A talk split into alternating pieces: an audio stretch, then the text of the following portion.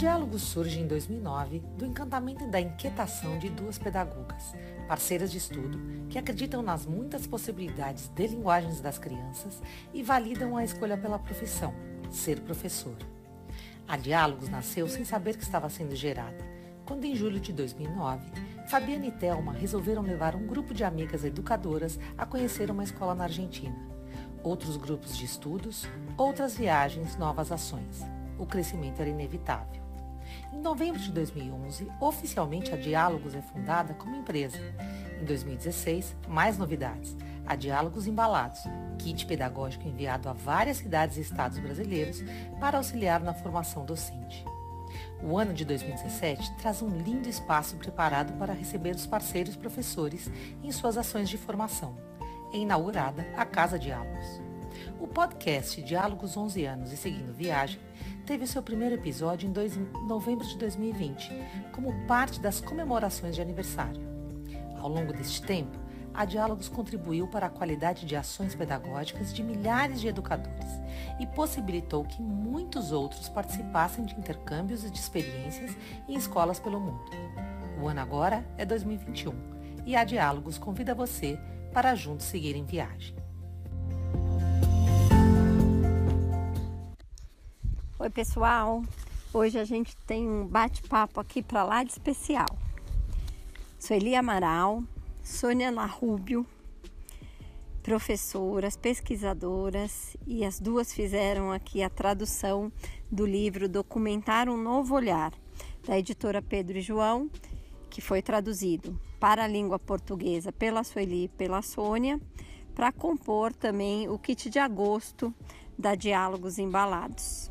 Esse livro é uma preciosidade, a gente já vinha aqui, a Thelma, eu, numa paquera há algum tempo e agora deu certo. Para nossa alegria, esse livro compõe o kit de agosto. Sueli, Sônia, sejam muito bem-vindas ao nosso bate-papo. Obrigada, Fabi, pelo convite. Eu fiquei muito feliz. Falar de Montessori é uma coisa que eu gosto muito. Conversar com as pessoas da Diálogos, as dialogueiras como eu, me deixa muito contente mesmo. Já faz tempo que eu sou dialogueira, né? Participo das ações de formação, já fiz várias viagens com vocês e todos os meses eu espero meu pacotinho laranja dos embalados chegar. Mas, para mim, o mais importante disso tudo foram todas as amizades construídas com as amigas que conheci nessas, nessas circunstâncias, dialogueiras como eu. Márcia, Maria Montessori é um nome muito forte né, na educação há anos. No, no, na história da educação, ela é um nome muito forte. Eu queria te ouvir um pouco para a gente compartilhar aqui com o pessoal é, esse lugar, esse lugar que ela ocupa até hoje, né, é, em cursos de pedagogia, e encontros formativos. É muito comum, por exemplo, quando a gente fala de ambientação de espaços, alguém carregar as premissas e trazer o nome de Maria Montessori à tona. Então, qual é o lugar que você enxerga hoje é, que ela ocupa? Nesse, nesse, na história da educação no Brasil e no mundo. Compartilhe um pouquinho conosco dessas suas ideias e desses seus estudos. Com certeza, Fabi, ela foi uma mulher à frente do seu tempo. Com base na ciência, ela revolucionou a educação. E em 1907, com a inauguração da Casa dei Bambini de São Lourenço, em Roma, mostrou ao mundo uma nova perspectiva de educação na qual a criança assume o seu protagonismo. A Casa dei Bambini foi para Montessori seu espaço da prática para as observações da criança e, com base na pedagogia científica, escreve a sua obra Pedagogia Científica aplicada às crianças da Casa dei Bambini de São Lourenço, que publica em 1909 e que é usada pela primeira vez no primeiro curso que ela faz para formar educadores segundo sua metodologia, que aconteceu na cidade de Civitavecchia, hoje Perugia. Montessori propunha uma escola na medida para as crianças, na qual tudo estava dimensionado fisicamente, intelectualmente e emocionalmente. para que cada uma pudesse escolher suas próprias atividades e fazer acontecer o seu processo de autoeducação. Estudiosa das obras de Tard e Segan, dois médicos da época, que propunham atividades sensoriais como base da aprendizagem com crianças com alguma deficiência, Montessori leva esse pressuposto para sua escola e experimenta com as crianças típicas. Observa então o desenvolvimento da sensibilidade e do potencial de um modo geral, pois os sentidos criavam significado para as aprendizagens. Da mesma forma, ela observou como o movimento, tão natural nas crianças, atua para que as aprendizagens se concretizem mais facilmente. Ela percebe que havia uma íntima relação entre a mão e o cérebro. É famosa a frase de Montessori que diz que as mãos são instrumento da vontade, órgão da inteligência. Nos dias de hoje, são mais de 25 mil escolas montessorianas espalhadas por todos os continentes. E no Brasil, embora ainda não haja uma é, contagem formal, creio que já devemos chegar a 200 escolas que aplicam o sistema Montessori. Mas a boa notícia é que também na rede pública aqui no Brasil, em escolas de educação infantil, o método está sendo utilizado, com destaque para Camaquã e Bagé, no Rio Grande do Sul. Um trabalho maravilhoso. Márcia, em 2004 eu fui fazer um curso no Instituto Maria Montessori, que fica no bairro da Moca, na zona leste de São Paulo. Foi um momento do meu percurso profissional que eu comecei a me questionar também sobre uh, talvez a rotina que eu vivia com as crianças na escola, e aí eu fui procurar outros autores, outros pensadores que pudessem caminhar de mãos dadas comigo. E uma, uma delas foi a Maria Montessori. Já tinha ouvido falar sobre ela, claro, nas aulas do magistério, posteriormente nas aulas da faculdade. E fiz uma imersão de um mês nesse instituto, que foi muito válido, muito válido. Esse curso, um, um grupo pequeno, enfim. E eu saí muito mexida após um mês é, sobre estudando ali sobre os pressupostos de Maria Montessori.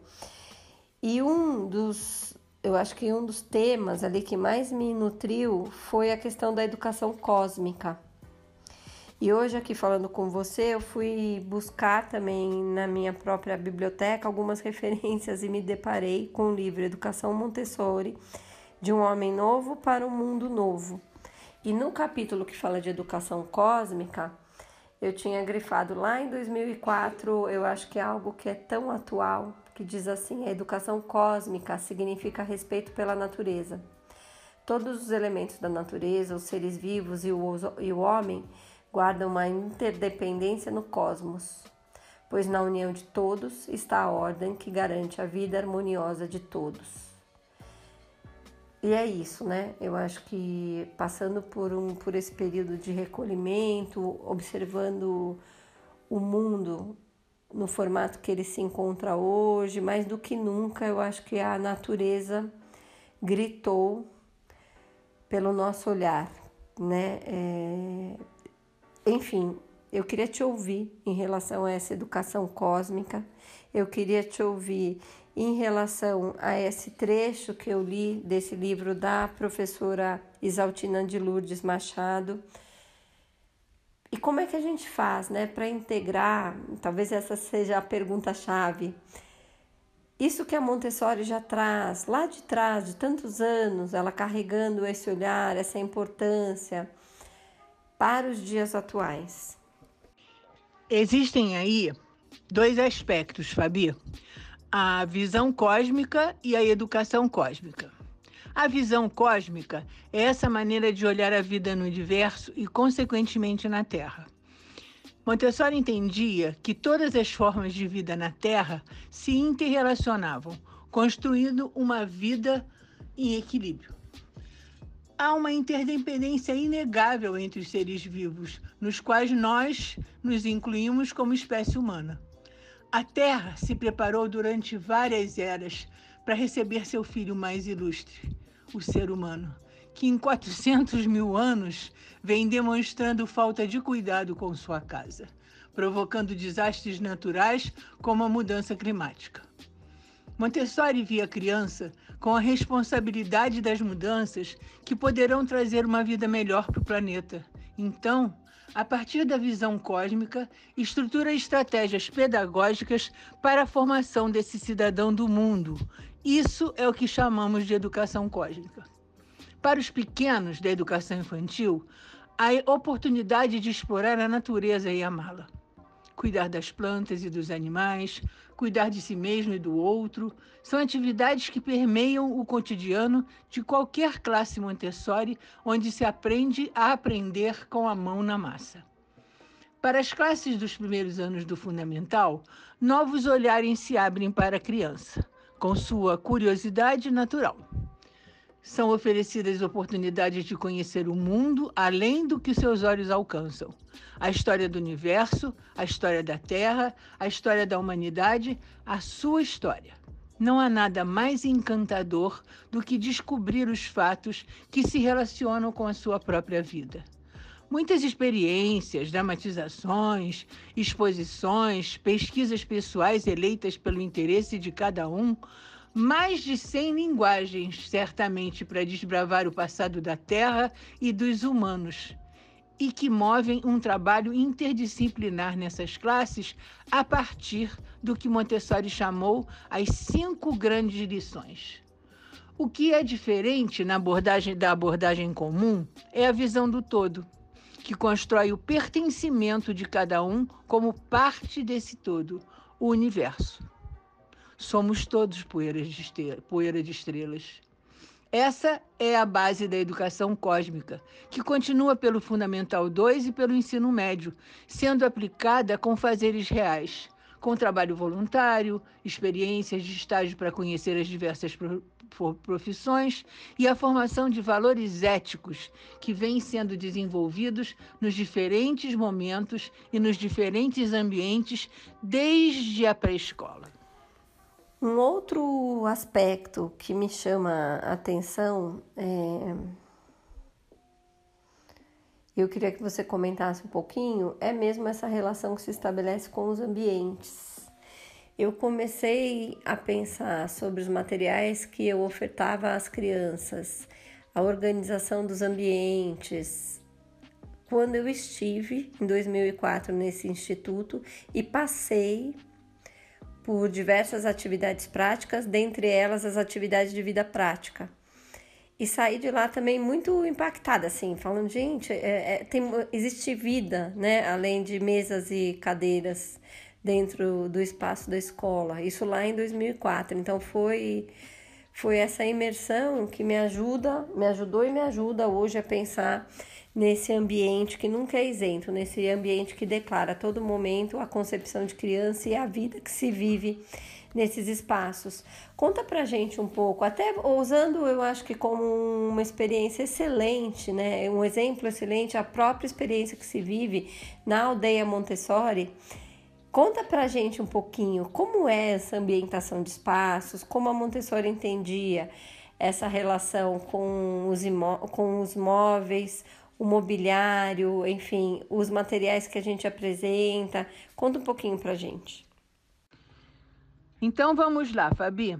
O ambiente preparado é um dos pilares da pedagogia científica de Maria Montessori.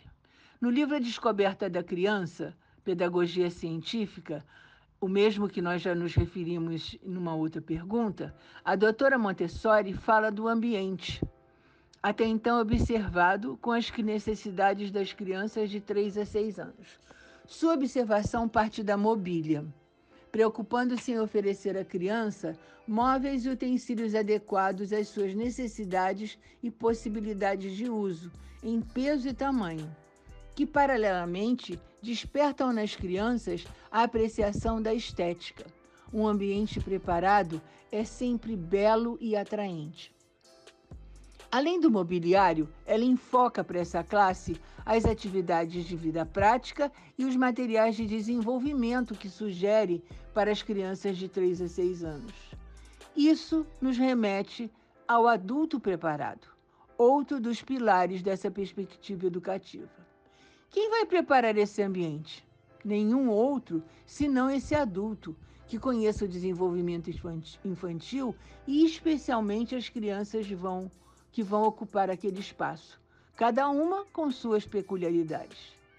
Com as observações de Montessori e de seus seguidores, hoje temos estruturas sugeridas para os ambientes que vão servir a cada grupo, pois nas escolas Montessori as crianças são atendidas em classes de idades mistas, de 0 a 3, 3 a 6, 6 a 9, 9 a 12, 12 a 15 ou 15 a 18 anos. E cada ambiente atende às premissas destas faixas etárias. As classes de idades mistas são uma premissa também de Montessori. São ambientes que facilitam a colaboração. Ao adulto, cabe identificar as necessidades dos aprendizes que vão habitar esse espaço. Hoje, quando falamos de ambiente preparado, não podemos deixar de lado o ambiente da casa ou o ambiente social, para que verdadeiramente a criança possa ocupar que é seu por direito no nosso mundo. Adultos têm como missão educar as crianças e precisam preparar-se para fazê-lo. Agir em seu próprio processo de transformação para serem adultos preparados. Criar ambientes que tragam para perto da criança a natureza, a cultura, as artes, possibilidades de movimento, de atividades colaborativas, respeito ao protagonismo da criança ou adolescente, de cuidados consigo próprio e com o outro e permitam a liberdade. A escola Montessori é a escola da liberdade para aprender. É a escola que respeita as necessidades da criança e a ajuda a construir-se na relação com os outros e com o espaço. A escola Montessori é o espaço no qual as crianças aprendem que a liberdade está a serviço do bem-estar coletivo e que cabe a cada um o respeito pelo espaço do outro.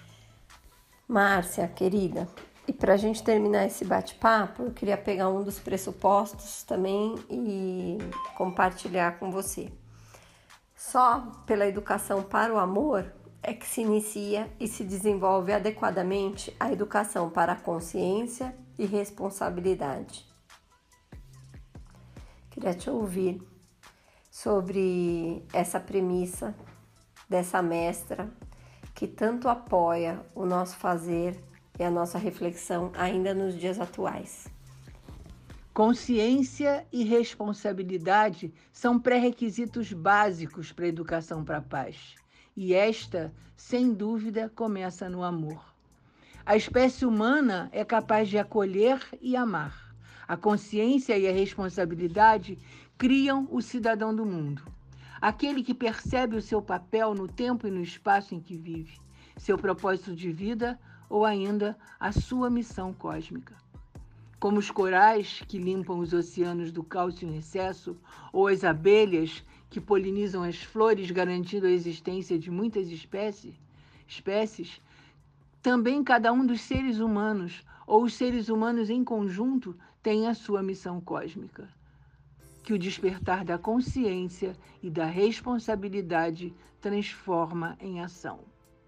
Todo o trabalho de Montessori pelas crianças e para as crianças tem, sem dúvida, como objetivo auxiliar esse despertar para que as crianças, as representantes do futuro que temos em nossas casas, em nossas escolas, em nossas comunidades, possam realmente agir a transformação que, precis precisamos para tornar esse mundo melhor. Montessori deixou em sua lápide uma mensagem especialmente dirigida às crianças, foco e motivo do legado que nos deixou com toda a sua obra. Peço às queridas crianças que tudo podem que se unam a mim para construir a paz no mundo e na humanidade.